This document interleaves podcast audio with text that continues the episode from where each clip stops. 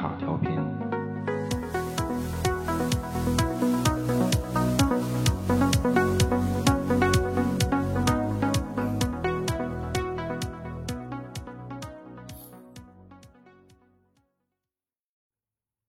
我从未见过谁是为本体论问题而死的。伽利略曾坚持一条非常重要的科学真理，但当这条真理危及自己的生命的时候，他极为轻松地放弃了它。从某种意义上说，他确实抗争过，但是为这一真理而走上火刑柱赴死是不值得的。从深层次而言，伽利略认为，地球和太阳哪个围绕哪个转，和自己那充满意义与价值的生活比起来，是无关紧要的。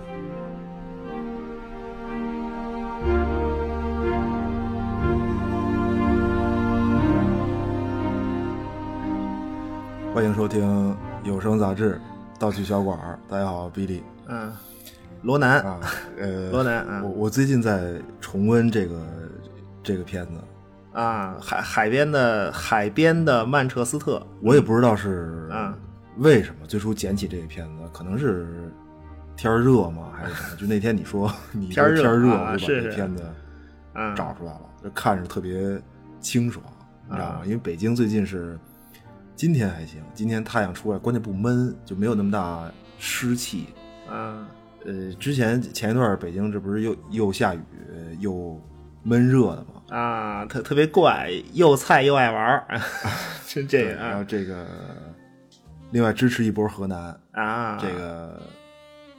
呃灾害很严重，对这这一刻河南加油，嗯，这一刻我们老家都是河南，对，嗯对。说回来啊，因为这是一个二零一六二零一六年的片 子，啊，不算新，名名头很大，这个名头大嘛，我现在觉得它啊这个啊。还还行吧，这个一一六年当时挺火的呀，就人家这 片子奥斯卡，大大对哥啊对是这个最佳男主和剧本嘛，他这个男主是就本本阿弗莱克他弟，就这还不行吗？这个这这片子就是没什么时效性，你都跟复联四比 那是，对，复联你四哎这是这个嗯不是可别提奥斯卡了，啊，我跟你说，回头又给你下架了。啊啊，对对对 对，不不说这个这个男男主叫什么？卡卡西阿弗莱克吧？呃，对，帅哥，帅哥是属于那种，就是就反正一看就是比较扫眉大眼那种，啊就就那种那那种帅哥，反正跟跟他哥形成嗯鲜明 对比。嗯，就是就就是没他哥长得那么标致吧，三不啊大眼还行。啊这个看个人喜好吧，就反正看你喜欢哪款的。他哥属于是高大威猛的面瘫型，啊 对他他他弟属于他弟是一小矮个儿，嗯小矮个本本本阿弗莱克是一米九的吧，啊，差不多，那反正挺高的。他弟一米七几。哦，有那么点差，不是他是同父同母亲兄弟吗？啊是啊，这个对啊，不是你，你看那长相还挺像的，啊其实嗯是对我是挺喜欢他弟的，就就这种，因为本阿弗莱克太面瘫了吧， 这个演蝙蝠侠惊了都，你不知道演蝙蝠侠为什么找他吗？啊，为为什么？ 下巴能保持僵硬两个小时以 上，行吗？行嗯吗？不是。那那那就是说你喜欢这种更加灵动小巧的小伙子，这这小伙这子个啊，小小伙子不是不是是演员嘛，演员你你就看演技呗。啊对，因为我对这个就是他弟，呃，卡西阿弗莱克最深的印象是那个啊，那神枪手之之之死呃的不是还是啊，就就就是不跟是那个布拉德皮特那那片子呃吗，还真不是，就他在我心里的印象停留在十一罗汉呃哦哦，不是就就那个什么遥控小汽车那个对那个特别吗特别啊萌的那个，哦就就那种样儿因为十一罗汉里这个白老嘛，就一帮白老都是帅哥，对嗯就你想都什么人啊？十一罗汉 对吧？这结结果有他白老就反差特别强烈，就就一看就是小弟对那种。关键他生活中。就这个卡西阿布莱克，他生活中是一弟弟，然后结果呢，嗯就他老演弟弟，可还行， 啊，就就你说那个神枪手之死，其实也是一个嘛，对吧？就他是小伙子嘛，在在在那里面，然后对特别崇拜布拉德皮特，啊，他就是说他也是这种关系。对，就布拉德嗯皮特，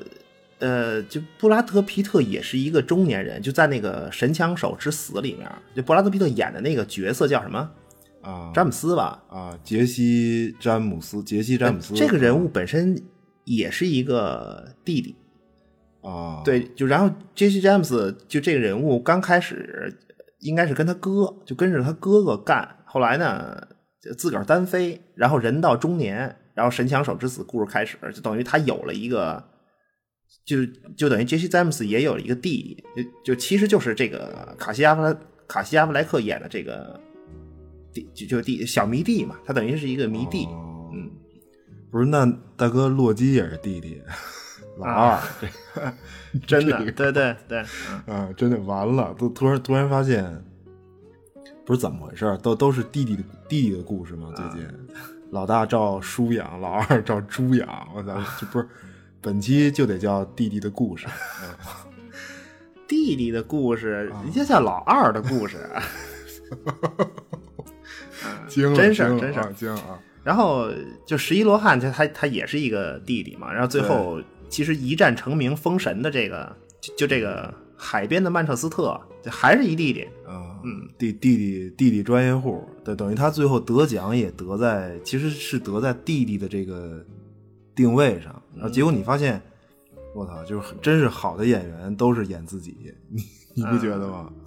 对，是比较熟悉这个。对，姜姜武演 洗澡演傻子嘛，就就姜武洗澡演傻别子。瞎说啊，你怎么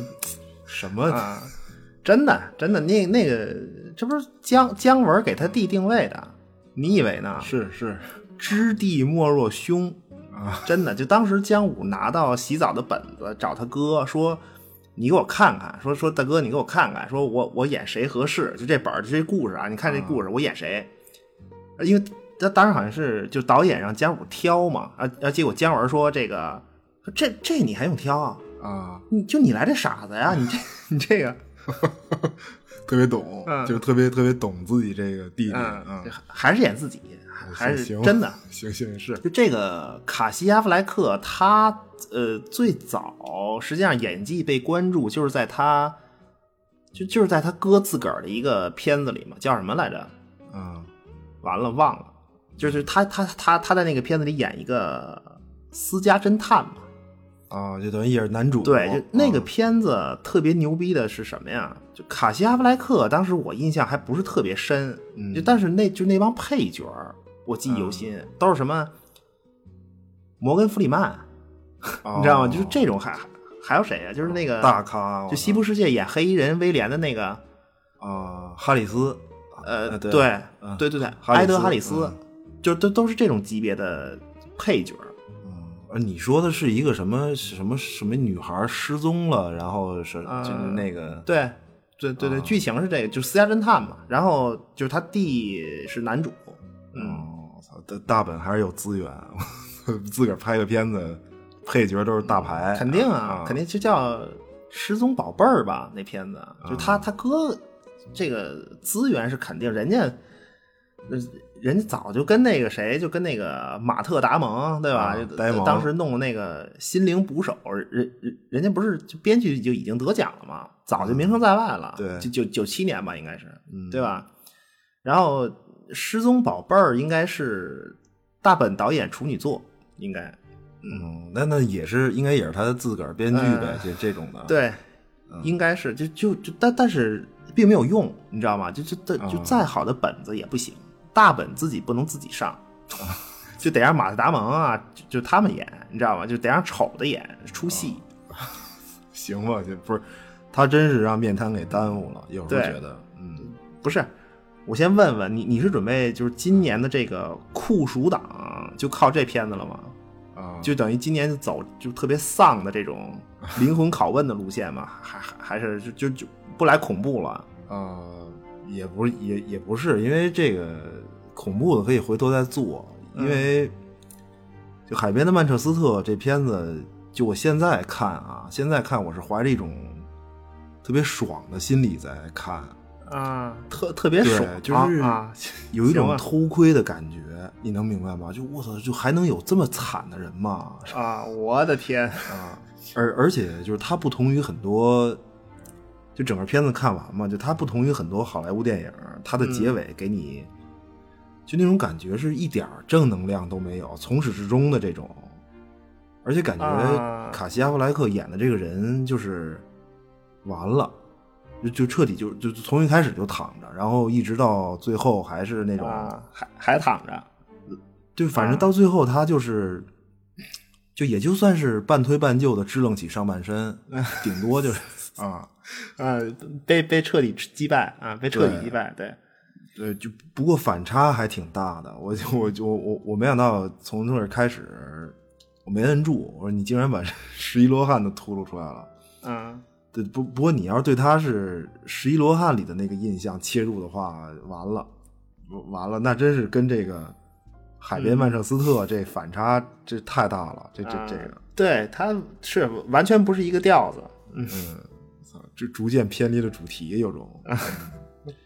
我就我我觉得对没有看过这个片子的朋友，从十一罗汉入手是一个严重的误导，你知道吗？因为本来我是我想说，这个片子还是因为，呃，就是卡西·阿弗莱克这演技确实确实很炸裂，因为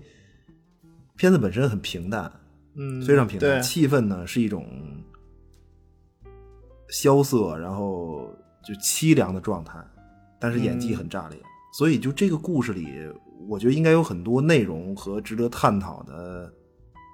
一些话题吧，因为毕竟就这么一个让人如此感慨的角色，然后出现在这么一个平淡气氛的电影里头。嗯，对，就就我我我我现在的整个心态就是不是一种录咱们节目的心态， 你知道吗？因为我觉得咱们、哦咱咱咱们节目好像还没有做过这种，嗯，对， 嗯、对，不就是多啊，反正嗯。呃也不是，也不是，啊我觉得，呃，因为他这个片子给的奖非常精准，就他这给就给他这个奖非常精准，嗯原创剧本和男主嘛，就是本身这个故事里他创造了这么一个角色，有空间，然后你全靠演也没戏，根本没戏。但是，因为我是比较怕这种片子，哦你知道吗？非常赤裸裸的平铺了一系列日常问题，哦？呃，家庭、死亡、亲情，啊，就是类似什么什么活着这么难，什么痛苦怎么就 怎么就这么对多对啊？而且它还不像什么呢？就是做一个不恰当的比方，你就就说咱做过的片子，你像比这种演技炸裂，对吧？一个人一台戏这种啊，不太恰当。你你比如小丑，哦哦，有啊，莫名有点儿真的，对你小丑还有莫名有一一个就是超级英雄的噱头，对吧？漫画背景，嗯就但是海边的曼彻斯特这种的属于，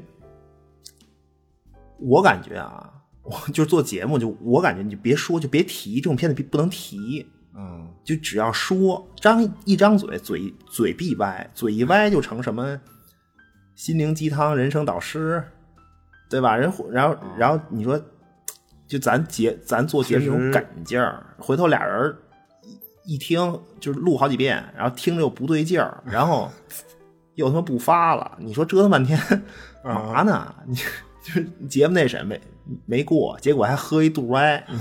你这个，嗯。不是，关键还是自个儿花钱喝， 你知道吗？对啊然后关键人一听呢，说说你们节目粉丝他们都没过万，经营惨淡，然后还指导我呢， 啊，对啊，不是真事儿、啊，不是大哥，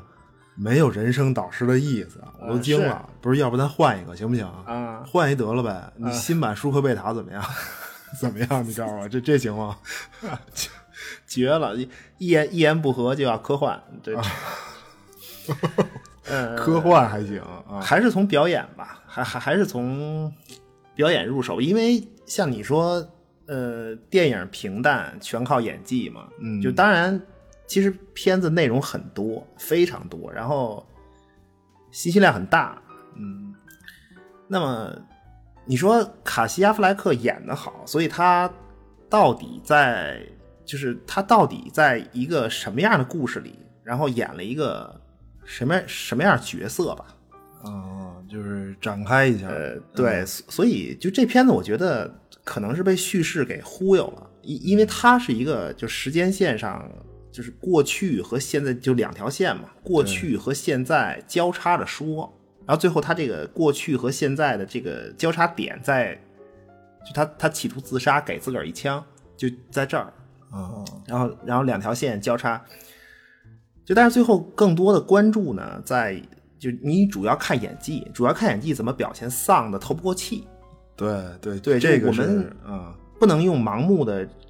这个绝对理性看待真实生活，然后企图把它看得就一清二楚，我特别透彻，这不可能，但是电影可以，对故故事可以很清晰，他他这个故对事可以很所以非常嗯就定个调子吧。就这个片子的核心是在说一个什么事儿呢？就这个片子的核心是在说一个，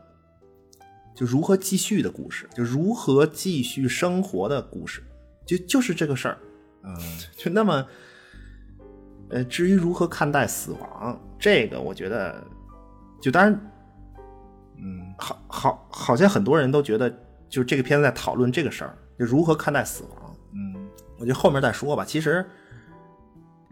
面对死亡本身就不是一个大命题，嗯 而且呢，其实死亡也没有什么可以面对的，明白吗？嗯你你其实你能面对的只有生活，就那么死亡其实只是，就我还是视角问题，就就你的眼睛看在哪儿。其实死亡其实只是你自己生活延续的道路上，你自己的一种选择而已，明白吗？就我我基于这个片子来说啊，就因为有一种情况是你选择了死亡，啊，就就这个选择是你面对生活做出的。我操，骑手骑手就是一个行了， 真的就不啊就就其实你不是在面对死亡，啊明白吗？就我基于这个电影，就是说，那么另一种情况是什么呢？亲人离世，对吧？亲人对亲人的离世，其实我们面对的依然不是死亡，我们不我们不是在面对他的死亡，嗯而是失去这个人以后，我们要面对的是失去这个人以后我们的生活。你所有痛苦其实来源呃来源在这儿，你你对吧？那么还有一种情况是，死亡选择了你，对明白吗？就是死亡选择了你，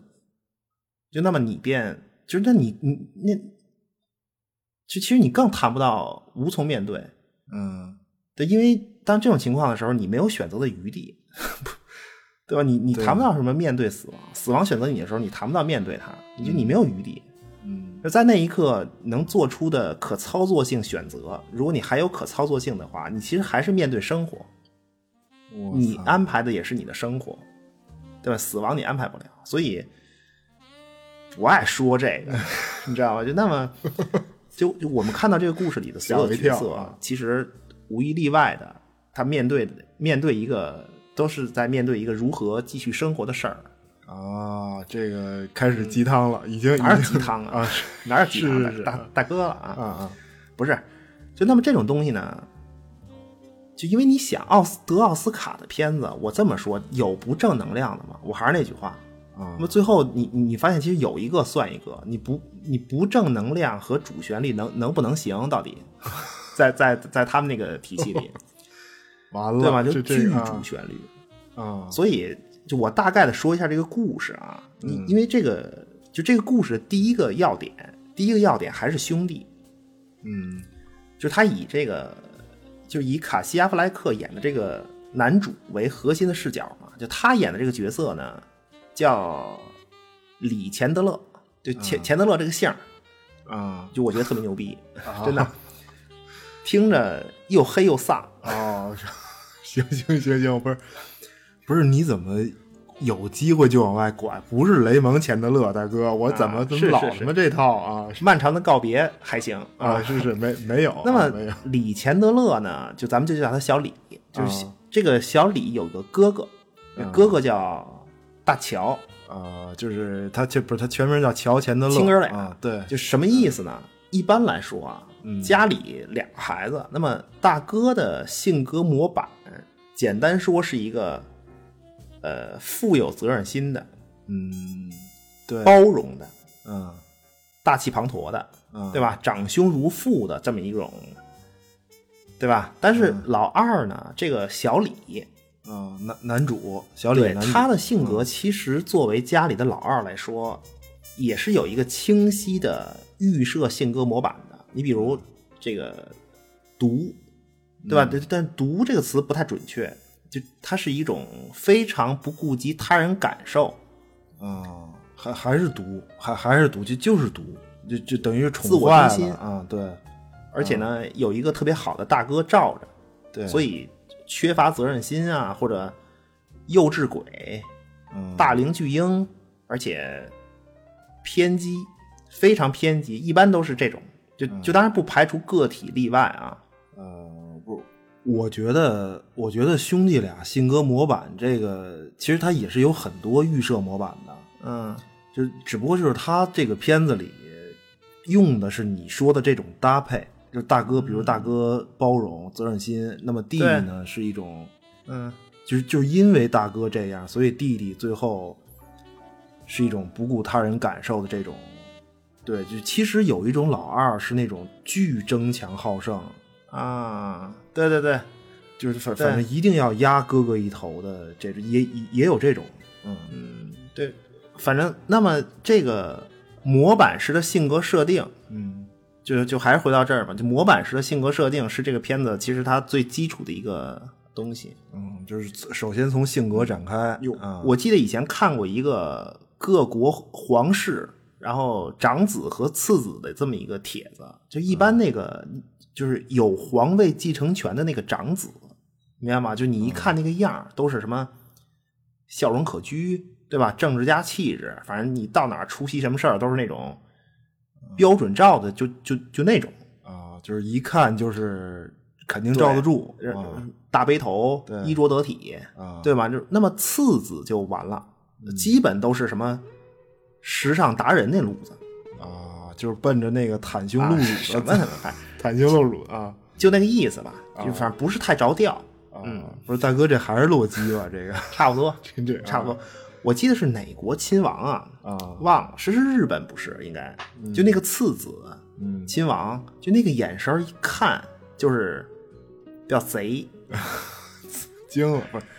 日本人都贼，对，这反你正分不出他来，反反正就是一看就是那种啊半夜回家，对吧？什么。啊事业连性树人，盛容顿减，就就那个就那个路子。哦哦哦哦，哎，知道了，知道，行行了，行了，我知道了，那一定得是酒桌啊选妃、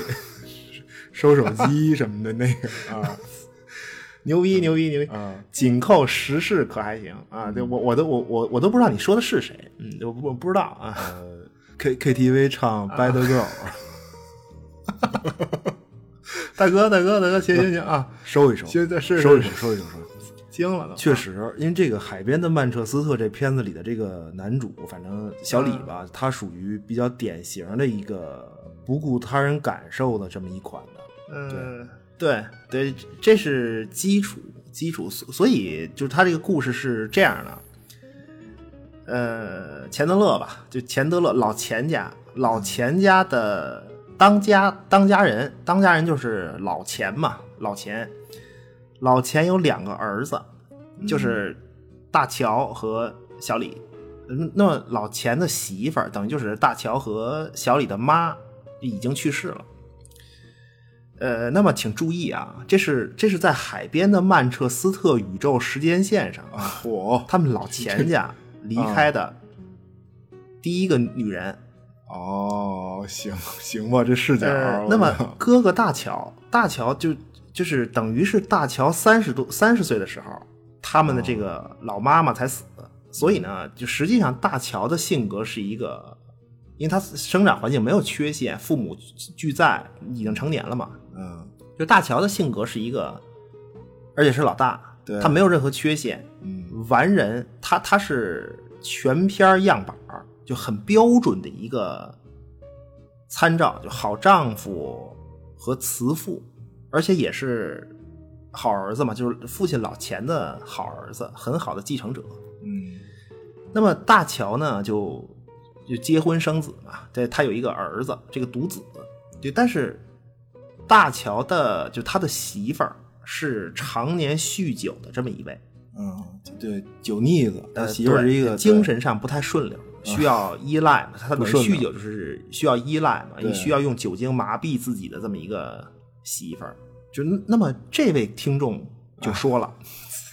就说说大问了乔，你就啊你说大乔哥哥大乔这么好，那么好，这么完美，那他媳妇儿怎么就跟他过就能喝酒喝成这样呢？嗯，就跟这样的男的过有什么还有什么不顺心的事儿需要用酒精麻痹自己呢？嗯不重要，不重要，根本不为什么。啊这这就是生活，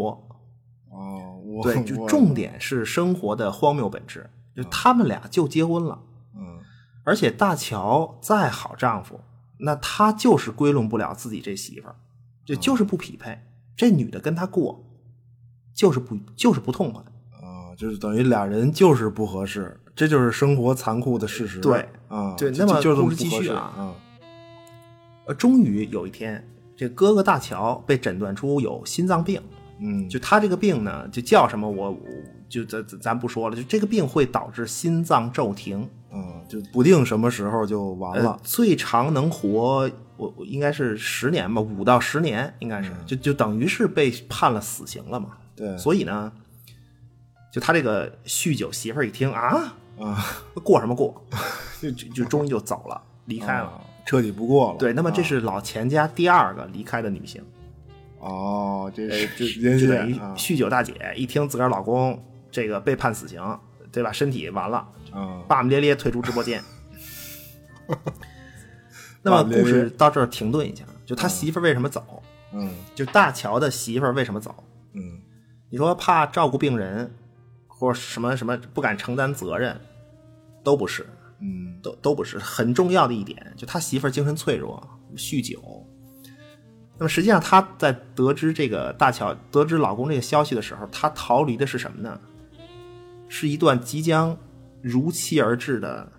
悲伤经历。啊，一一种逃，一种回避逃离，就躲了嗯。嗯就这一点很重要。就他的死，就你的死，你的死将成为我必须要面对的生活的一部分。那么我选择把你剔除出去，明白吗？哦，所以这这个片子很多人说是是这在种讨论啊如何面对死亡，不准确。就严肃的讲，其实我们任何有意识的人，你是不可能谈论面对死亡这个问题，因为你意识不到死死亡以后的事儿，就你死了以后，你意识不到你死后的事儿，嗯就是就所以我们面对的呃从来都是别人的死亡，对吧？而我们能意识到的也是嗯，就是别人的死亡，别人死了，嗯是别人的死亡对我们生活的影响嘛？对你只哦能意识到这个事儿。对，但最后其实我们在面对的都是，对吧？悲伤经历，嗯而且这些悲伤经历是不同的，明白吗？就因为我们每个人生活是不一样的，嗯 对吧？就是如如果我们都能面对死亡，并且讨论死，真的讨论死亡的话，那么我们所有人都有共同点，对吧，因为死亡是是是一个共性嘛，但是并不是哇塞，但只有悲伤经历，哦，对，不是其其实其实如果就是以这片子为基础的话，其实如果嗯生活是一幅画儿的话，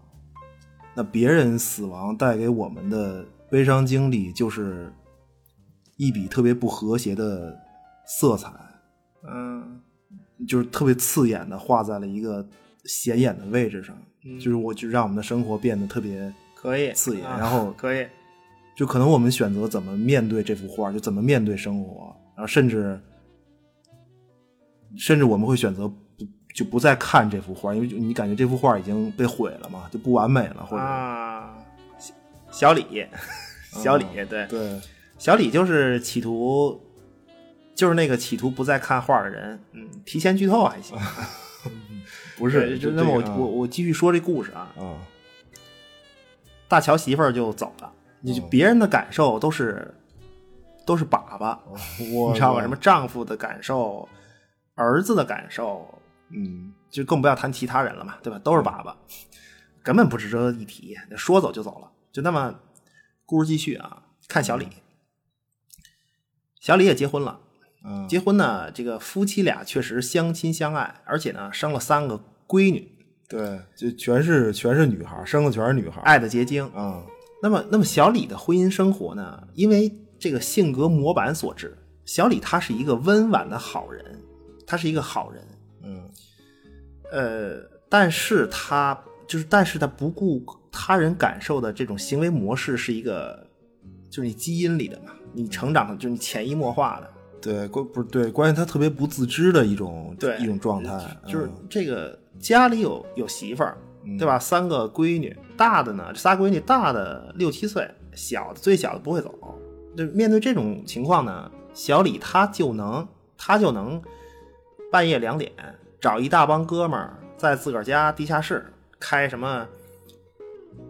啤酒乒乓球运 动会，就你你想想家里什么动静，半夜两点，大半夜两两点，对吧？嗯反正这哎就是玩儿， 就对就是玩儿。就是然后玩呢，这个媳妇儿生病，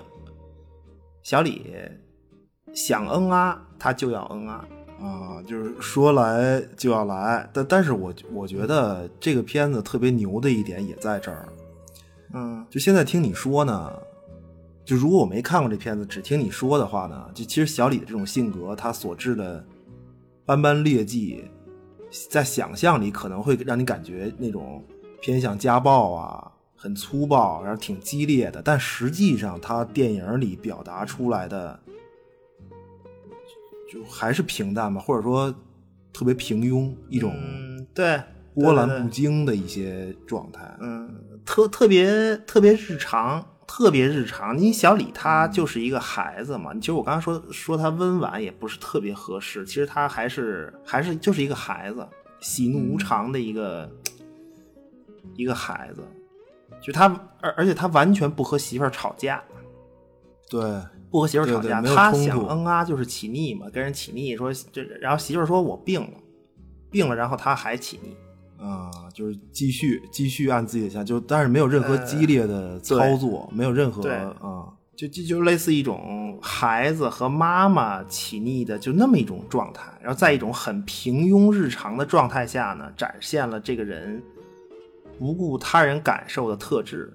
就但是其实很可怕。就你一旦知道他的特质以后，你会觉得这些东西很可怕。呃然后就忽略掉了的东西呢，就不自知的东西，其实非常可怕。那么终于有一天，就这种隐隐的可怕在终于有一天爆发了。就小李他又喝大了，他喝大以后自个儿一人就消停嘛。嗯那么他半夜起起来呢，点炉子，冬天嘛，半夜起来点炉子取暖，点完这炉子取暖，然后就他说我喝大了，出门去小卖部买点东西，结果买完东西回家一看，远远的，因为就因为自己的疏忽，家里他不是点炉子了嘛，对吧？嗯，结果家里已经已经大火冲天，就三个闺女最后全死。啊，就就就媳妇儿还活着，就对，就是就等于就两口子还活着嘛，他他媳妇儿被救出来了，然后最后小就他媳妇儿和小李两口子活着，就这是，就这是他们整个老钱家离开的第三四五个女性，哦，从从老钱开始，一个一个的都都呃，对，啊老老老钱媳妇儿死，大乔媳妇儿跑，小李的三个闺女死，五个了啊，啊，行就吧，因为就当然因为自己一个特别怎么讲，这三个孩子死得都很平庸，展示都很平庸，嗯，真的。理由也很平，没有任何的啊波澜、对家暴什么都没有，就是一个无心之过，非常日常就死了。就当然丧子丧子之痛不必说嘛。嗯，故事继续，就那然后小李的媳妇儿走了，肯定走了。啊，就不过了，彻底呃不过了、第六个，第六个啊啊，六爷老六不能走，来第六个，行吧，到此为止告一段落。嗯什么叫主旋律啊？嗯，最后你发现这个家庭啊，死走逃亡全是女人，明白吗？到此为止，这个家庭还剩下谁啊？老钱、啊，俩儿子，大乔、小李，还有大乔的儿子，他他是一独子嘛，大乔儿子、哦，我操，这这个视角我他妈绝了，真我的这真的。嗯而且你行 看这个故事的核心角色里有一个黑人嘛，啊，就就就就虽然没什么用，我还是要说一句，对吧？有有黑人嘛？啊，好像就开篇儿有一个路人甲，有一女的，还是这对这是一个啊对对黑对人，还是有女一的个然后没了，嗯就没了。然后老钱家这个家庭最后实际上最后牢牢凝聚在一起的就是白人、男人，这不是这这不是最狭隘的主旋律吗？这个就整个一家子人的都都是靠什么原始的外染色体，哇啊，都是坚定地亲戚凝聚在一起，啊对对对这这这不这不是军团吗？等于男的啊一帮，你知道吗？就你们这帮男人，面对生活就是得坚守，然后必须得坚挺，啊明白吧？不，多说啊，自己体会嗯啊。女人全白扯，女人往往狠里说，这这片子女人全是脆弱的代言人，痛苦代言人啊。啊，不是这么一听特别欧洲中世纪那种贵族政治，我操，这啊，对，他们来自那儿嘛。行，我啊视角炸裂，我对惊了，都不是。但是其实这片子更多人，大哥，这这更多人看的还是呃卡西·阿弗莱克演技。你怎么啊就那种、他就他就那种孩子死以后的他的那种状态什么的，就这个还是亮点。呃对，是因为对有铺有垫嘛，所所以所所以故事还没有结束嘛，嗯啊这故事甚至都没有开始， 对对吧？没谈不到结束，啊故事都没有开始。就那么在孩子死后，死后呢，小李他你就就不用说吧，这这个就等于承受着巨大的悲痛和自责，包括负罪感，对，或者就被指责，就就这个指指责不仅仅是他的妻子嘛，因为，呃，就那个海边的曼彻斯特是一个小地方，很小很小。其实片子里他也告诉你了，在他在当地的一个酒吧，小李呢、跟人打架，就是他随便打了一个人，随随便打随便打了一个人，然后他其他其他在座的喝酒的老爷们儿全上来干他。嗯，这在说什么呢？就这个地方人互相都认识，哦明白吗？很小的一个地方嘛，他全都认识。就你有什么事儿，我都就我大家都知道，啊，大大家都很明白对方的情况，对嗯都熟其。其实最早看，你知道我最早看这个片子的时候，嗯我以为是英国的事儿， 我我啊就，因为它叫曼彻斯特嘛，对对对对对，结果一看呢，发现就是我看的时候就发现特别拧拧巴，因为嗯从口音包括到那个整个城市的那个气氛看着就不对。然后我是通过开车，我我个人是通过他那个开车啊，对左左舵车嘛，对然后才对发现是美国，然后最后知道人家这个地方全名儿，就这个地名儿全名儿就叫海边的曼彻斯特。嗯，对，就不他就跟那个什么，就跟那个新英格兰地区就就是一嗯样，就这种，就是对但凡这种英国老地名儿套用的，一般，而且一听就是美国东海岸嘛，肯定是主旋律。你真的，它嗯必是须是是这种。然后就是当初我们来到这里的那个地方，而且呢，就它就是这种地儿选择，它一定是自带一种凋敝的，对吧？衰落的，啊，这肯定类似这种气氛。对，嗯所以你就像刚才咱们说的嘛，就三三个孩子死了，那么小李呢？小李面对亲人的死亡，就他与其说是失去了什么，嗯你倒不如说是就你的生活中又添加了什么， 对吧？哦你添加的是你失去的东西不用谈，你孩子死了这都更不更不用谈，就那么你生活中添加的是什么呢？嗯，可怕的回忆嘛，对，可怕痛苦经历，可怕回忆，就好像整个海边曼彻斯特小城每一个每一处砖瓦，每一个街角，虽然既平庸又寡淡，但是呢，都在时刻刺激着小李的神经。嗯就但其实还有别的事儿在刺激他，懂吗？就就其实还有别的事儿。不管怎么说吧，就如果生活是画儿，像你刚才说生活是一幅画儿，那么悲伤记忆就是确实是突兀的一笔颜色。那么这幅画儿已经和以前不同了。就如果当就是当你死死的盯着这一笔突兀的色彩，觉得这幅画儿完了的时候，那么你就选择，就你可能就选择不再继续观赏这幅画，就等于你选择了死亡，对吧？你的生活你你完全放弃它，就正如加缪所言嘛，自杀其实是一个他妈非常核心的问题。 我操，自杀是一个答案，就人们至今还在假装相信，假装相信啊，拒绝赋予生活意义。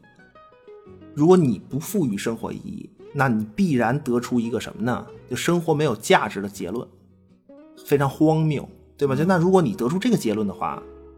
面对生活，你的选择就是那就死呗，那你没有意义，对吧？啊，就等于死亡变成一个选择和答对，案。所以小啊，李在三个女儿死后呢，企图自杀。嗯就刚才咱们说，他企图给自个儿一枪，其对吧他都没虽然未果，啊，但是他依然选择偏执的、偏激的选择，选择一种事实上的死亡的生活状态，就是封闭自我，嗯阻断自己和生活的一切联系，于是就来到了这个电影故事的开始。就看过的朋友应该都很记忆犹新嘛，就卡西·阿弗莱克的精妙表演，就他实际上在饰演一个死人，对，因为他对对对虽然换了一个地方经生典活，他与旧的生活完全割离开，嗯但是在这个新的地方呢，又完全不建立自己的新的生活。就小李选择死亡的这种形式，就是远离海边的曼彻斯特小城的一切，嗯自我放逐去另一个城市做一个物业吧，算是。啊，就是就维修工、修理工对啊，就我我觉得这个电影的开头，它实际上是最精彩的一点。就你如果说演技的话，我觉得是最精彩的一点。它真的不是完全靠演，它还是靠故事的编排，就给你给你把就是给你把这个事儿架在那儿，太牛逼了。就他他不是一个物业修理工吗？对对吧？你说他是个死人呢、也毕竟大哥还喘气儿，啊，还还是有口气有区别，对，就怎么对形容它有有些区别更嗯合适呢？就是说，不是我硬要科幻啊，嗯它真的是一个，你这么理解吧，它是一个家政服务机器人儿。啊？我不是不是，他他他机器人，真的， 真的，啊就什他么机意器思人啊？儿啊？在整部电影里，小李只有一个算是娱乐的活动，啊，就是看看球赛、体育比赛嘛，嗯冰球啊什么，就这种嗯都是团体比赛、团体竞技项目。体育比就篮球、冰球，对吧？对橄榄球。本质上，这种体育比赛的就体育比赛的核心是规则。啊，体育比赛的核心是规则，用一个是一个，它是一个用规则来协调群体活动的这么一个事儿。体育比赛，人与人对之间的关系对，群体之间的关系，哦，所不是所，所以他只看球赛，而且他他妈只想看球赛，心里只有这对个。然然后你看啊，电影一开始，小李作为修理工，他去了应该是四个家庭，四个家庭，就是就是说这四个业主嘛，四个家庭的厨房、厨房浴室有设备坏了，他需要他修。嗯那么他展现出的气质是什么呢？嗯完全按照规章制度是让我这么修的，我就这么办。你嗯跟我说别的具体情况、没用，我根本就不听。啊，不不理，不懂吗？根本不理。啊而且除了给客户干活，其他一切的人类之间该有的情感回馈为零。啊，对，不是就是有什么姑娘看上他了，也没有任何反应，对包括一些刁对难什么，的。这不是一个机器人儿吗？就是啊？ 我操！你你能明白吗？嗯就是你怎么定义一个，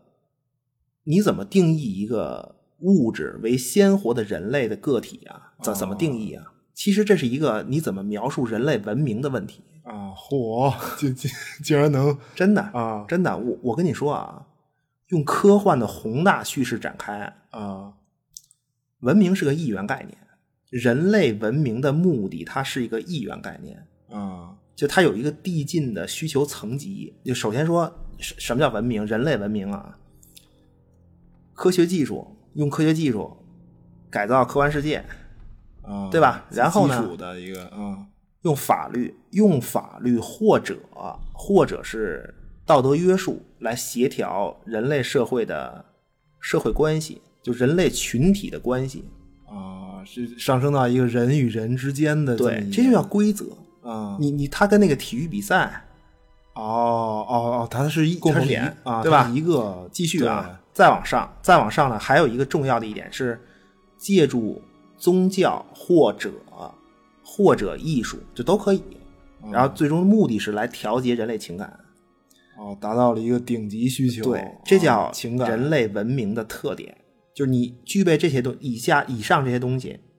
这是一个鲜活的人类个体。你按这个按这套来，对吧？嗯其实就所以其实什么叫共同的文明价值啊？文明的价值就是你全球都看剧嘛，嗯你都看电影，啊，奈飞什么都都看，漫威、迪士尼嗯什么这，这种对，啊嗯都需要一个情感调节的方式，就不重要。你看不看奈飞、漫威根本不重要，就你、嗯你是看漫威还是听大明英烈 评书，对吧？啊 我操，就这你文明的目的是一样的，嗯，就对只是形式之间的区别嘛。就这种形式之间的区别，我们称之为文化差异，啊，我操，可以，对吧这？所以人类文明它就是惊了一元的嘛，你就只要你是活人，对，就一定是这套东西，个体、群体最后都一样。嗯那你回过头来看小李这个，啊，他不需要情感调节，没他有，其实就停留在就在这个整个片子过程中呢，就特别是开始，就他其实就停留在那个就就哪个层面啊？嗯他停留在属于是什么？属于是按规章制度行事嘛，对哦吧？科学技术改造、客观世界这个层面， 他他停留在这个层面。真的，按按按照规章制度修东西，然后什么啊， 牛逼，精准倒垃圾，垃圾一定会扔在那个垃圾桶里，非常精准。对然后这个用铁锹铲雪没了，你你个对吧？就那你告诉我这是哪层面？完全是一个对吧？然后他渴求的是什么？啊他可或或者说他最他最想不明白的事儿是什么？就是他不停的要看的那个东西，就是体育比赛。啊，对吧？你记得在普罗米修斯的那个电影里面，啊啊，对吧？他在对飞船，对里一直看的那个人类的情感不或者他理解渴的求的东西对，记得吗？小李在一直在看体育比赛，因为啊他的这种不顾他人感受的性格是确定的，所以他一直不知道怎么处理人与人就人际关系，而且怎么讲，就真的不是闺女死以后对啊，就他一直，他根本就是一直如对此的才这样，他啊一直就、 一直就。哦，我这段论述 惊了都，不是，你知道，恍惚中让我忘了这是一部，你知道就忘了我们在说什么， 就如此寡淡、啊平庸的电影， 可以，不是我，不是我，我我我看电影，就他这片子开始的一段的感受啊，嗯，其实挺同意你说的那个，就所谓获得了什么东西，就获得了悲伤经历这个事儿。嗯因为卡西·阿弗莱克表演出的那种，他就是他表演出了一种就那种无人倾诉的压抑感，让我特别唏嘘。而且他可能是也没有什么，也不知道该怎么表达，啊就他他这个角色不知道该怎么表达。就我在想，就是不是如果他找个人倾诉一下，或者开导一下，会不会好一点儿？啊，没用，也就没就因为也我不自己的对生活他经验啊，我我觉得这个就是倾诉一下、开导一下，如果有个人能听的话，是一个特别难得的事儿，也很难。但是呢，嗯，就人总会尽力去寻找，而且这那么小李也没有这个，也没有这个动力，因为呃，所谓对成年人嘛，特别是对男性，我觉得呃大概都生活在一种有苦说不出，而且。嗯就可能女女女人也会这样嘛，但是我觉得这个，啊因为一电影样里特别一样精准的啊一点、是没有欲言又止，完全没有，啊，对对，他是根本不想说，或者不对，会说。对对对我觉得我觉得我觉得不是不，他他他是不会说，就嗯就随着年龄的增长，就这种状态不断叠加。我觉得就我说正常生活，正常生活里啊，嗯，现实人的这生活种状态会不断叠加，随着年龄，因为经历的越来越多，然后其实每个人的生活经历分歧也越来越大，然后现实生活中呢，真的是到了最后，所谓无人倾诉是他妈一个必然状态，因为你的这个悲伤经历在不断获得，不断获得经历。而且这些经历只是你自己画布上的那一笔，嗯啊，最后的结果就是说，反正你你你你可以说很多，但是他不可能听得懂，就是就是这种，对嗯，对，呃，就是经历也不值得讨论， 就是他这很多经历其实。现实生活中，其实很多经历不值得讨论，因为像你说，他听不懂，对吧？因为他跟你说，你也听不懂。嗯，对，你就你没发现现在，其实，在酒局或者饭局，越是人多的那种，就就朋友嘛，一起喝酒啊，或者什么，到最后，其实聊天话题全都转，就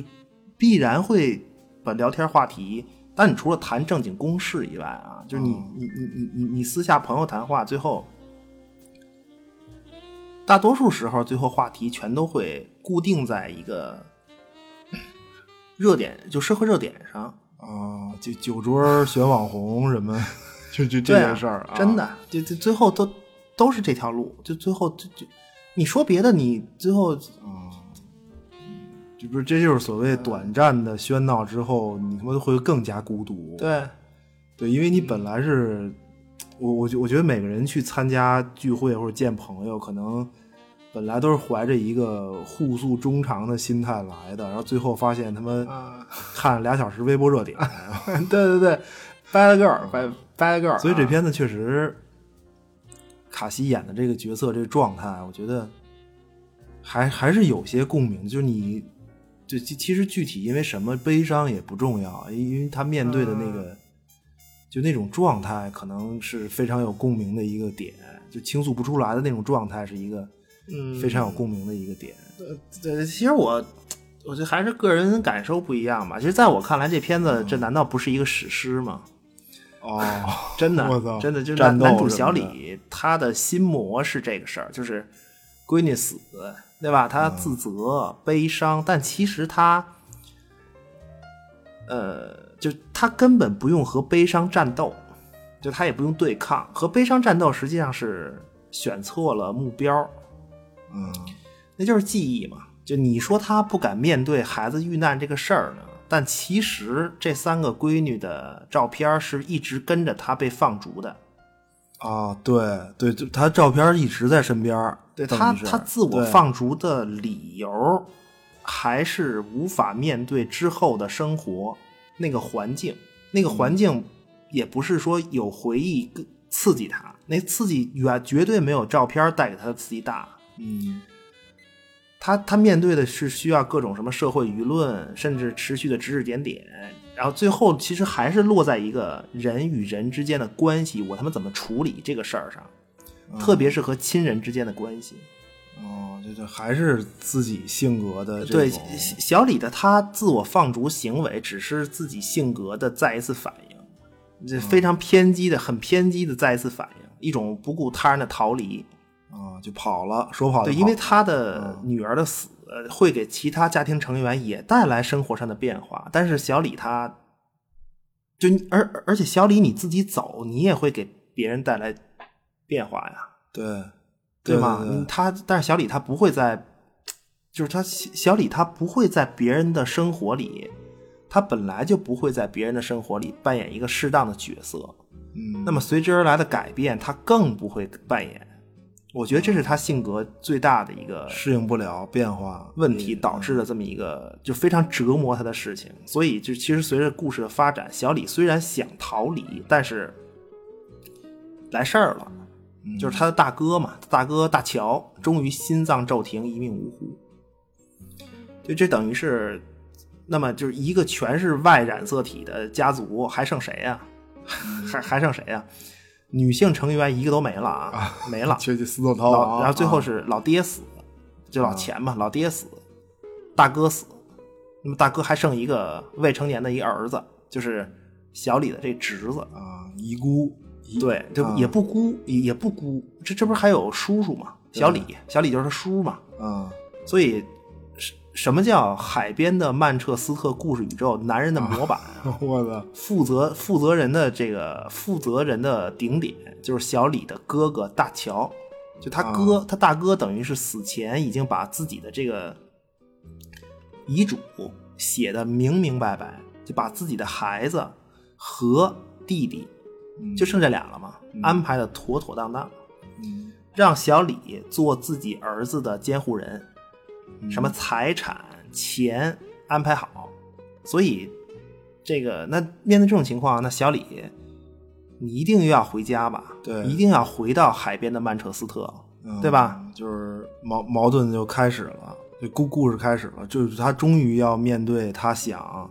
逃离的一切，不得不面对，故事就此展开。嗯对，你你你没发现这个片子的故事，它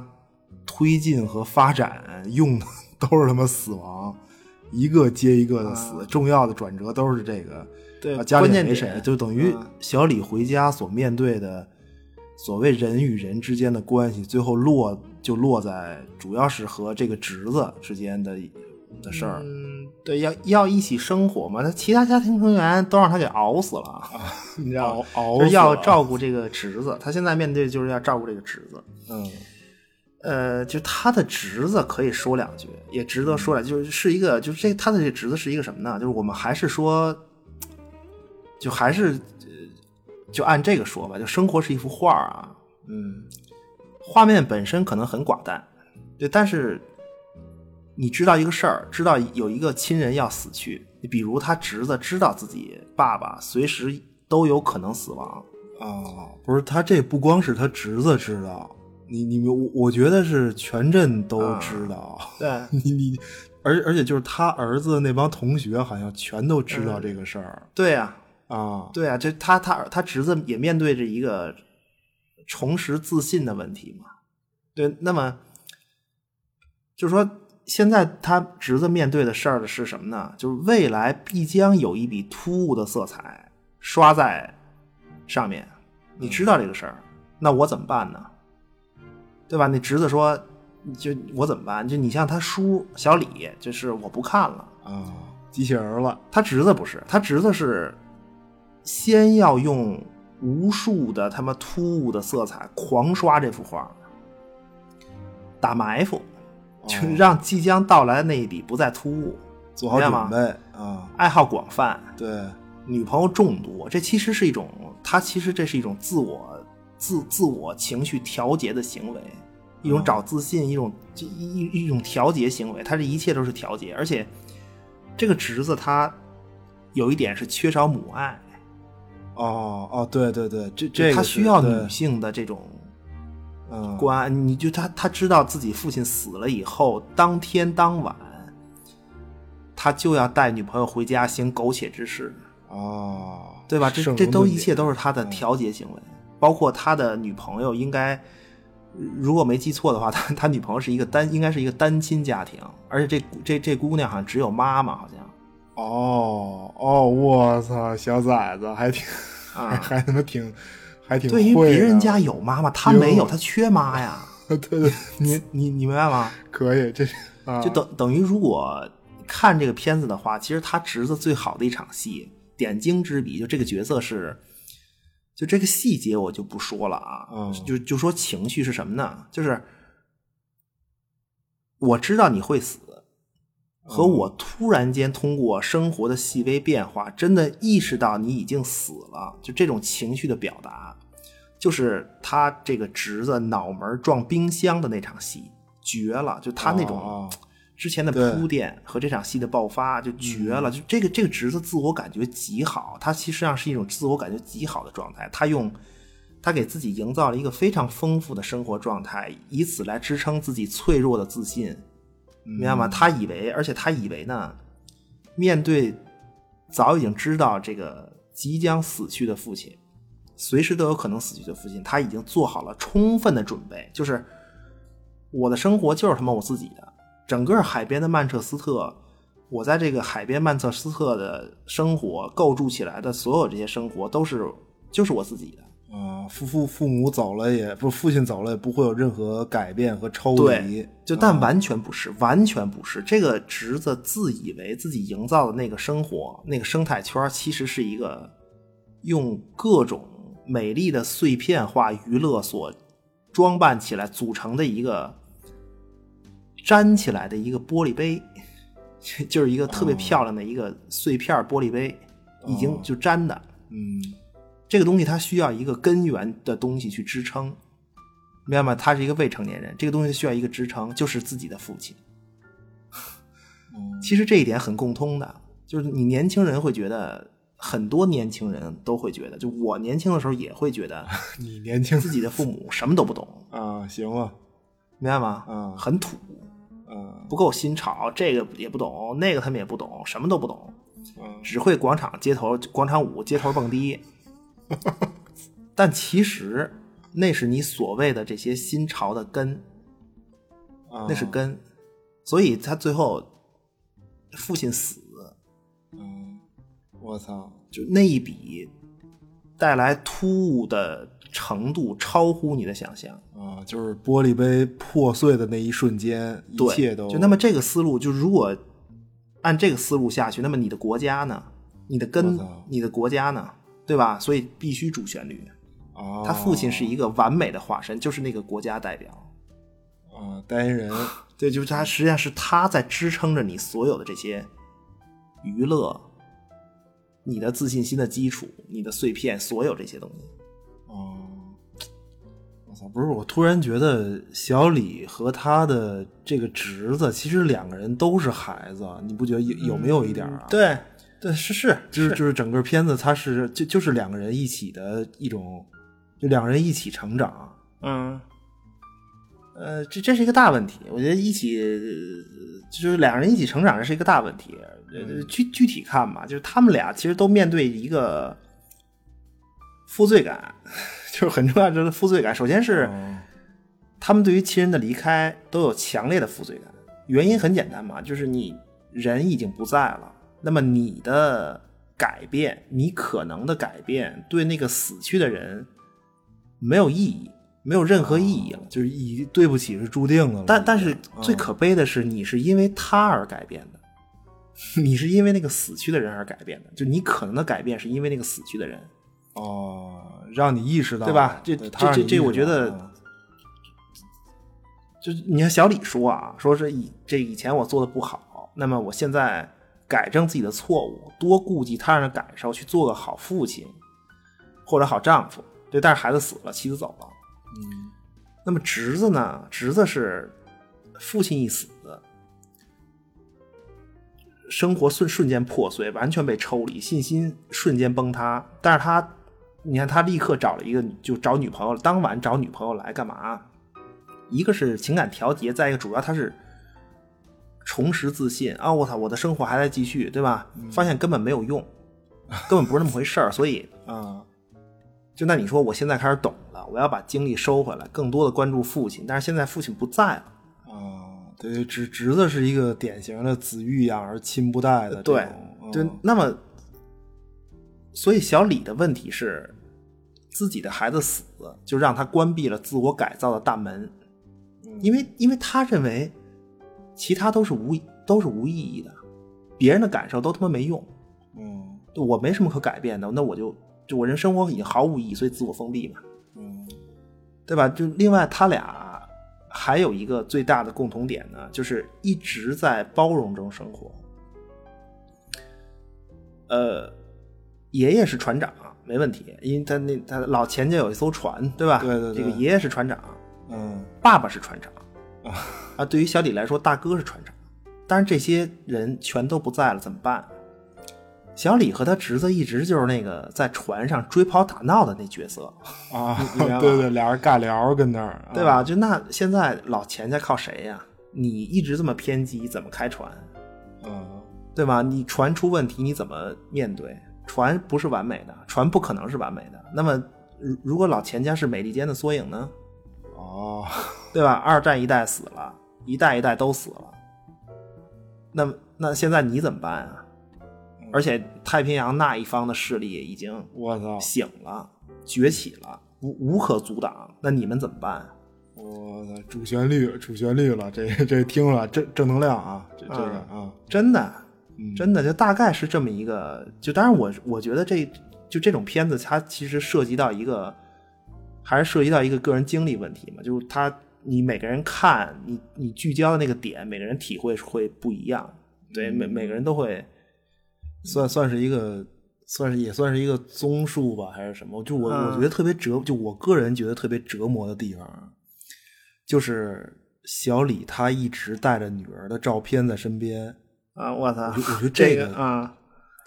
太虐了。我嗯 我觉得这个太虐了。其实我看完以后吧，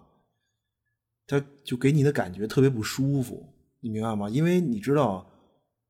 就普罗米修斯就不是电影啊，就是那个神话。啊啊，这就是被吃被吃干儿那个，对，啊、就是我吃觉得干儿男那主个的这种痛苦，就他对于孩子死亡这种痛苦，每天早上醒来都会看见照片儿，然后看见一次痛苦一次，而但是他又坚定的把这照片儿带着，嗯而且直到电影的最后，其实他这个坎儿是完全没有得到反转，或者就是你说通过别的事儿替代一下、弥补一下，你你你比如，就是他他跟前妻破镜重圆，然后再啊又生了一个，我觉得这也算是一 种，啊，低劣的合家欢结局，就啊你感觉他的命运可能就这样了，永远的在被这个痛苦这个点，这个痛苦点没有任何消消减，永远被这个痛苦的点折磨，呃永远被吃肝脏这种。嗯，是是你，我跟你说啊，啊，总有妥协不了的那种。呃，对，这这个片子，呃，就我当然我按我自己思路来谈嘛，嗯普罗米修斯嘛，这个嗯普罗米修斯本身就是个神啊， 就我我我我我觉得咱俩啊有分歧，我跟你说啊，前所未有的对这片子的分歧，这就是什么呢？事前不沟通，明白吗？事后不讨论，啊，遇事儿必眼上。真的真的，如果套神话的话啊这个这个电影还是西西弗斯更接近吧，哦，像吗？不是，你是觉得整体对吗？来看我我倒是理解你这哦个意思，因为我我呃还是着眼点不一样，嗯明白吗？你关注的是还是死亡本身，就是你关注的是这个死亡，嗯而我关注的是生活，就我们看的东西不一样。怎么讲？如果套用你非要套用一个神话的故事作为母题的话，其实普罗米修斯他是一个大神仙，嗯，知道吧？对，就这大哥不够平凡，他先天带着一种难以名状的神圣使命，就跟宙斯干什么这那的，对吧？其嗯实这个片子，它看似平庸的气氛，气氛非常平庸。就就这种就这种气氛，但凡是这种款的，它有一种东西，嗯就这种电影，它有一种东西叫做命运。哦，真的我，操就你别看他 命运他的寡淡也是有有一定一有目的的，啊就其实有这个有这个东西。电影里因为电影里有一个细节，而且其实反复被提及，嗯就是首当然首先是他们老钱家那艘船，啊，对，一一上来就坏了嘛呃，就交通工具嘛，对，坏了坏了就是坏了，为什么坏根本就不要问，你就没有为什么。包括你像男主的那辆车，对嗯吧？男主的侄子问他，你你他妈为什么要选这么辆破车呀？哦，只呃对管吧修，？还有一些啊别的，你比如引申到，你可以引申到婚姻中嘛，就那嗯大乔和酗酒媳妇儿，他们俩一直在过，那你们俩为什么能在一起？就刚才是咱咱们开对始对的对，时候说，对吧？啊？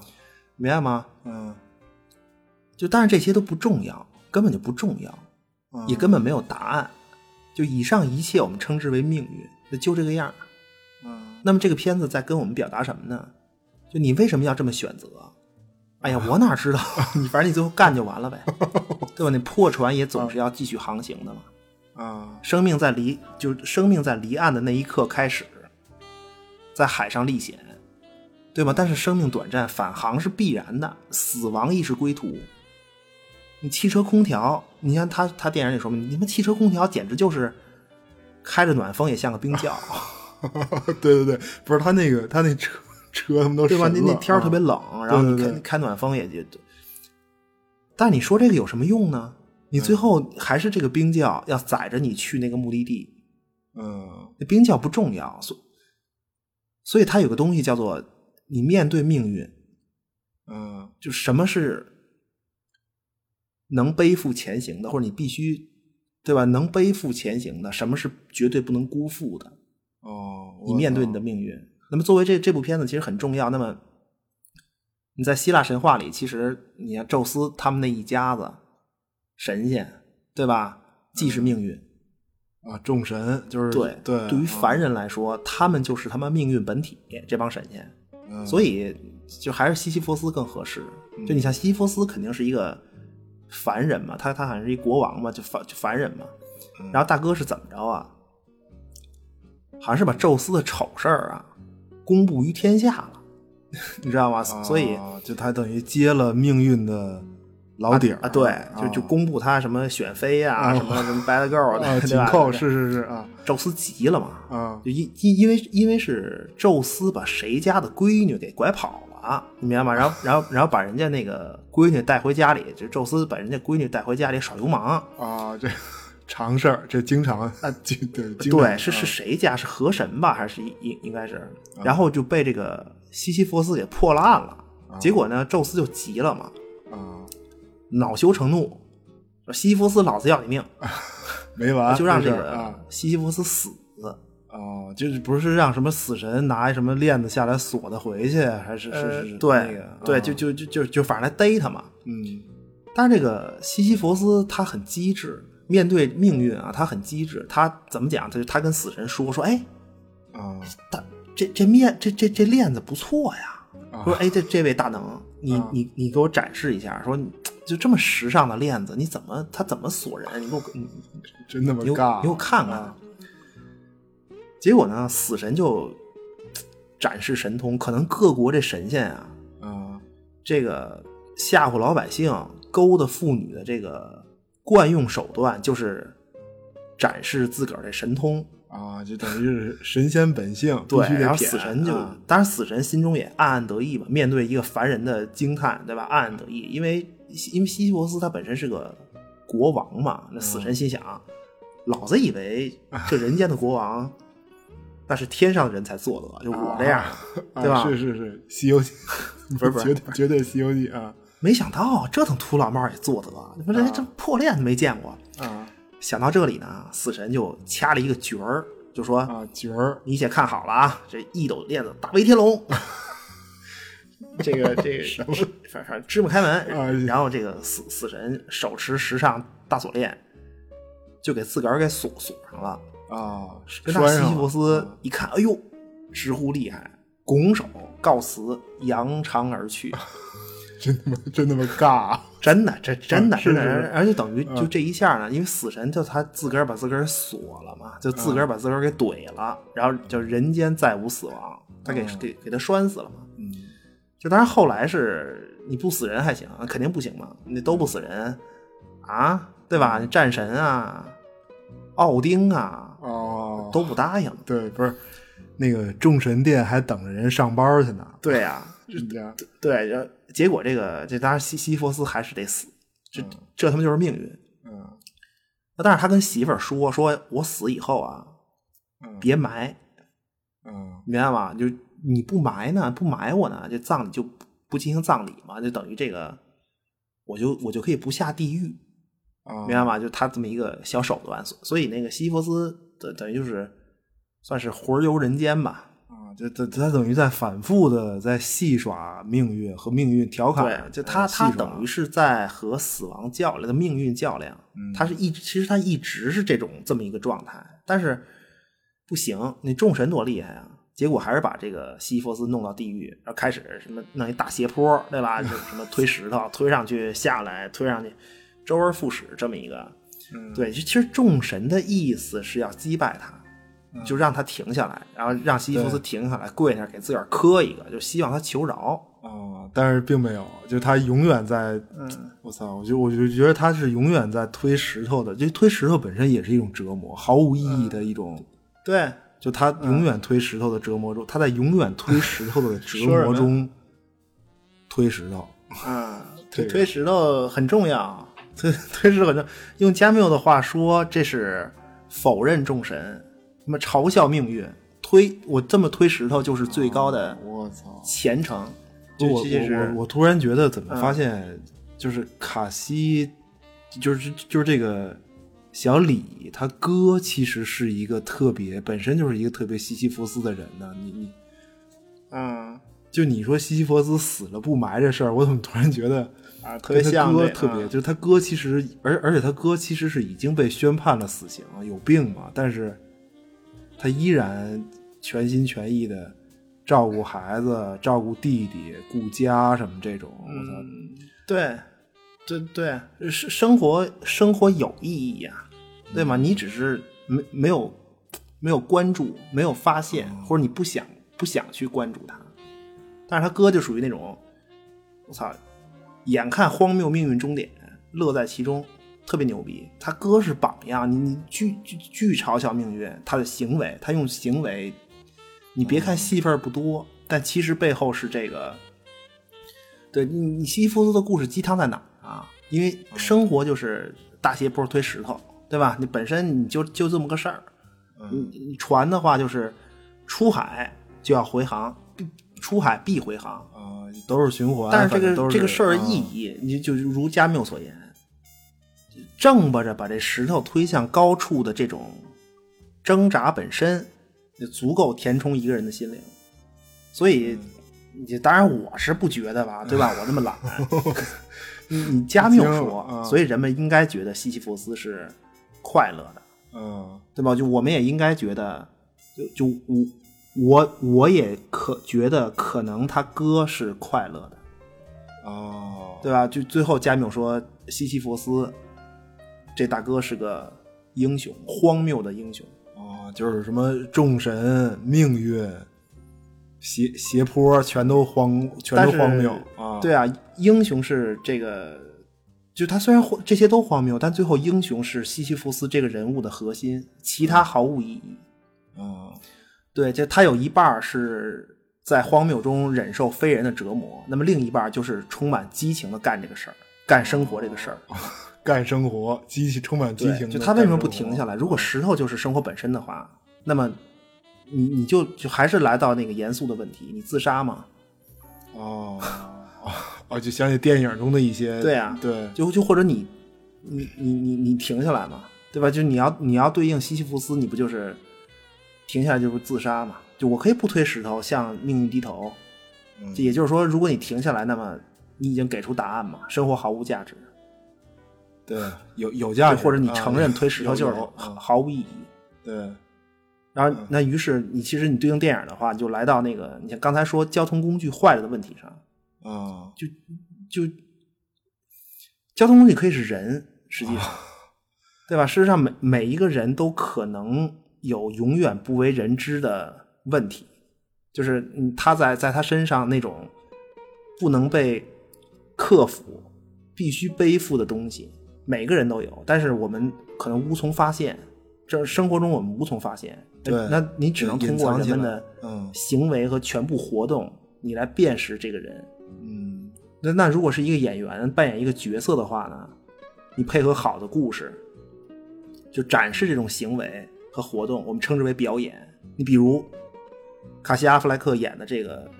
就这这这小李，嗯，那么他其实他的三个孩子照片儿从这个故事一开始在身边，那么直到最后，这就是他不得不背负的东西。他对这，但是什么是不能辜负的呢？与亲人的托付，交到你手里的船舵、方向盘，嗯对吧他他一直在开 车，对吧？开车他一直在嗯开车，只开车只要你活着，其实亲人的死也根本就不是你自我封闭的理由。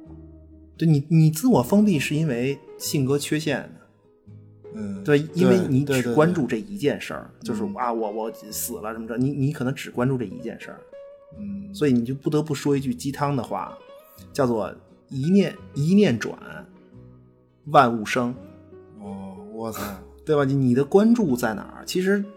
加缪对于西西弗斯所谓他其实是很快乐的这个观点，我觉得说的就是这个事儿，就是一念转万物生这这个事儿，我觉得。嗯，就就是你要把视角移开，然后看看周围的人，关注周围的，就就去去发现意义嘛，去、去发现意义，目的是就是最终重新找到一个重新找到自信的问题，就你还有没有快乐，还有没有自信？嗯那自信必然快乐。你西西弗斯作为英雄，他首先是自信的，找到自信才能你你最后在荒谬生活中就有意义的这么继续下去。就这个意义不是不是我赋予它，而是因为我开放心态重新发现，我发现了这个东西。就那么接下来很顺理成章的就是，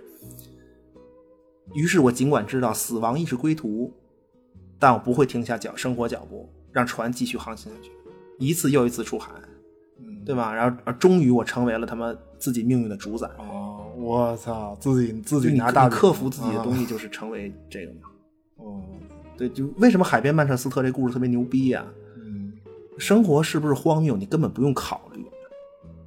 对对，完全不用考虑。远看很平庸，近看太荒谬，完全不用考虑。就是就是你根本对不用人家没有想给你啊定性啊，一切事物都会造成就完全不可预知的混乱，一定都是荒谬的，嗯太荒谬了。那么就你看这个片子，你关注点是哪个？对吗？三个孩子的死，就是不能妥协。就你你不用管他有没有负罪感，这个事儿，在一个父亲心里，他不可能妥协，他也不可能过得去，就对了，这就对了。嗯而且这个东西根本不容讨论，就他你不用猜说哦，我操他他他因为这个，所以他这坎儿过去，不可能，他就就不容讨论，对，完因全为因为这根本不是一部关于和解的片子。我原谅别人，我原谅过去的自己，根本不是这个事儿。嗯谅解备忘录可 还行，对吗？绝不妥协。对战斗还是对战斗，但是你是，嗯但如果你只关注男主的悲伤经历和他一起陷进去，还是更关注他背负着痛苦还能就重拾自信的过程，我觉得对于观众这个片子，我觉得点在这儿，哦，我操，不是这这种这属于跟观众有灵魂互动，真的这这真的，这这啊这这是这是这是这个故事在跟我们交谈嘛？交谈就你你你看到什么？嗯就所以我说它是一个关于如何继续的故事，对，嗯绝绝不妥协的。当然，就这个片子现在实际上它就我们根据它这个成品的形态来来谈，包括气氛啊，都是这个成品的形态最后定论的事儿。因为，呃，我是觉得挺好的，就现在这个状态，我觉得挺好的。但是，但其实呢，它本来计划的结尾不是现在咱们看到这个。哦就是还挺思考的，还挺对意味深长的，什么就这依嗯然平对淡，本来是说什么呀？就是他这个全片儿这事儿完了以后，然后这个小李和侄子俩人把船修好，嗯然后出海，也不寡淡。为什么呢？因为他出海干嘛呀？俩人看大鲸鱼去。哦哦，欣赏壮丽的景观啊那就种就，就是就是，就是他整个片子最后实际上原计划是因为你的成长和你的战斗嘛，嗯，最终有一个奖励，哦就是就是让那可能对观众也是一个嗯呃释放，因为大鲸鱼对吧，跳起来对这那，嗯然后还不完，他原来计划这个片镜头到此大鲸鱼还不完，呃，再嗯往后是这个镜头拉起，就海上不仅只有老钱家一条船，知道吗？哦它是有好多船一块儿看大鲸鱼哦，就就等于一起欣赏生命道路上的美景，啊，哦美国人对，民这起可能是一个赏，啊鲸记啊或者什么的，就北美那种。嗯对，本来是这么一个特别史诗的结尾，而且很也挺释放，但是最后最后钱 不够， 惊了，真的，对对，他就是因为这个，啊，不是，不是，那那那幸亏没钱了，我啊只能说这个，不是，要不然像你说这什么大鲸鱼这个，嗯那这片子结尾不 low 了吗？感觉，嗯，有有可这能吧，有可能，我觉得还是这这这这，对，还还是以成品做定论嘛，嗯，而而且怎么觉得片尾里就这不是他这片子里反复出现的这个，其实有时候这啊冰球运动这些项目，其实也是在暗示一个美国群众们要互相多多顾及彼此感受，最后达到一个团结的目的。这个你不觉得吗？啊那他们团结起来，我操，不能让他们团结起来，干嘛呀？团结起来， 啊，这鸡汤片儿，鸡汤片儿，这片子不行，我跟你说，没有黑人，你知道吧？哦女性死狗逃亡嗯不行，只只有男性白老团结，这这个，然后怎么就可能都好了呢？你这这这根本这没这不叫戏团结，啊政治不正确，知道吗？你在墨西哥裔怎么办呀？啊对吧？还有华裔是吧？对，就是但但是完了咱们可以看，你明白吗？咱啊们看完，咱们是真团结，是是，对，是真团结。就不是我，我觉得是是就是最后说说结尾吧，因为这、啊因为这个片子其实在我心里，它真正的结尾啊，呃，也不能这么讲，就是说大巧呃不是，就是说小李吧，小李就是卡西阿弗莱克演这个小李这个、这个角色，他的真正的一个结尾，就是我是觉得在哪儿啊，在那个就最后大乔那葬礼。哦，你知道吗？就是最后我下就我葬，们看很多啊传统的这种故事，就嗯老钱家有一个人死了，下葬，对吧？那么葬礼上呢，有一个新生儿，对嗯吧？那么弟弟看着自己媳妇儿，媳妇儿抱着这个新 生儿，老钱家新鲜的一个外染色体血脉，嗯繁荣昌盛，生生不息。嗯不是，大哥，媳妇儿是别人 的，然后这个孩子也是别人的。就就是这个真的啊外染色体不是他们老钱家的，对 对吧然后啊哎生活的现实就是这么拧巴，最后他们就就就这么现实，然后最后只有葬礼是和小小李有关的，啊，就等于破镜重圆的好事儿，完全不沾对，边儿，就就反啊正嗯就这样呗，嗯就就这这个结尾，然后然后就开放心态呗，对吧？是是是硬性。你要啊只是你你你同样嘛，就你要只是关注媳妇儿和孩子都不是自己的这个事儿，那你又自我封闭，再次完蛋，啊对吧？你你得你得这么想，新生必定是新生，做船长的人嘛，对吧？你格局得大一点，知道吗？是是是这孩子他不属于老钱家，那那还不属于衰落的美利 坚吗？生生不息， 是真的，生就生不息你得想说，这媳妇儿她不要、绝了啊，嗯不要小李了，那她也没要一黑 人呐，白老，真事儿，这真真事儿啊不是不是不是，我想想，我想我怎么感觉他们思路有点不对啊呢？拉啊不不回是来那了这啊个，不是我还有什么？不是那这个这这个这个侄子，我我觉得咱也谈了一下吧。刚才就是他、嗯这个侄子的成长点在什么上啊？你你觉得就特别有待遇？是他最后就说不自己说不上大学了这个事儿，算是 算是自己给自个儿人生道路做了一个重大决定吗？是是是是用这个反应吗？还是什么呀？嗯、担当，嗯、重大决定，反正。嗯对，但其实他侄子的最大成长，我是觉得反映在这个侄子对自己母亲的态度上，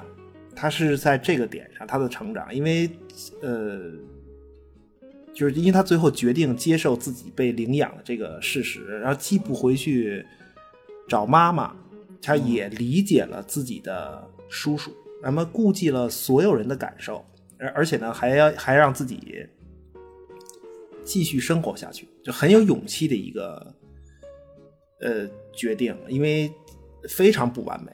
非常不完美。他们亲人都在，我竟然要去被领养走，啊，成成孤儿了，对，是是啊是是这个，嗯对，呃，因为这个孩子他，呃，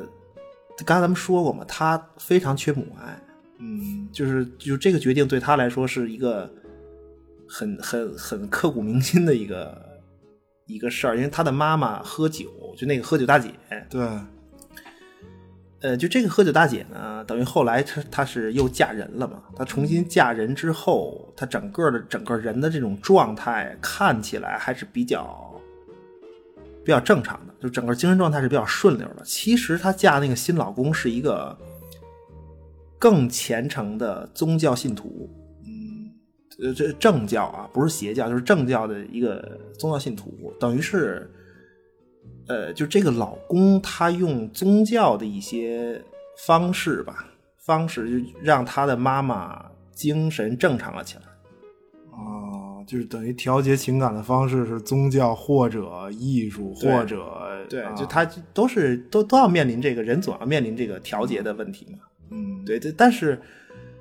呃，他的妈妈还是其实还是不正常。嗯你明白吗？就等于现在他现在的状态是从酒精依赖过渡到宗教依赖，啊，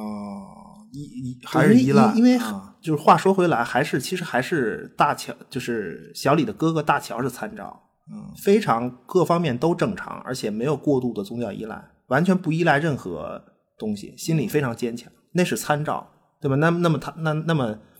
这侄子他的妈妈就就不行，所以实际上他他他妈这种精神正常的状态也是一个实际上保持了一种微妙的平衡嘛。就小李的侄子一旦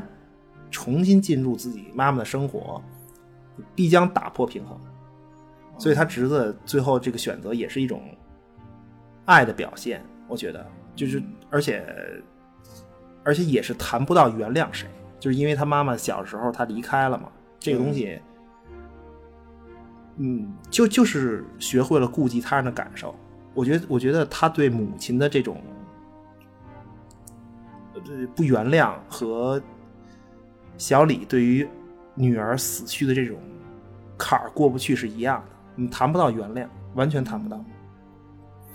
对他们都只只是学会了为他人做出自己的牺牲，嗯顾及这个就很有勇气，非常有勇气的一个。嗯，就是他他能选择选择远离自己的嗯母亲，对，克克服自己心里的东西。不是大哥，嗯但是那个、 啊， 康真出来，我操，什么什么他妈鬼？我突 然啊，不是，而且就是那谁演的那个那个我，你看我我估计你是没看，啊你看了吗？没有啊，那个是大结局，我知道了。对，这第我好像第五集还都没看呢吧？我啊我这操个不是不是，他等于剧里是啊康创建的啊不是，那要不 TV，、然怎么着？先、先看一眼， 还是还是待会儿无无所谓。哎呀，出来就出来呗。啊你出来，出你没你出来就叫混乱的多元宇宙的诞生呗。你这啊这是是 那么能转，行吧行吧，不是嗯不是，他这个康一出来就就就死了，你你啊，是不是那就对了嘛？我知道，我我我这这个这这 行啊不是。征服者康他本身就很多，咱上期不是说嘛，啊洛基遇见很多个自己，有很多个洛基这事儿，他就是漫威很多角色惯用的套路，他都是这一套。嗯你他肯定和那个